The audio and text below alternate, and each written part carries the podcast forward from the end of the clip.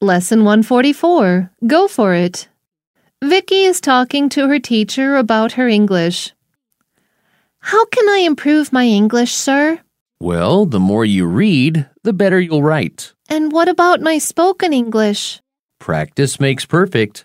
Speak English whenever you have the chance. But I don't get many opportunities to speak English. Remember, you'll have to create opportunities yourself. What do you mean by that? You can't sit on your behind and hope that good things will come to you. You've got to go for it. I see what you mean. Good. Now go and put what you have learnt into practice.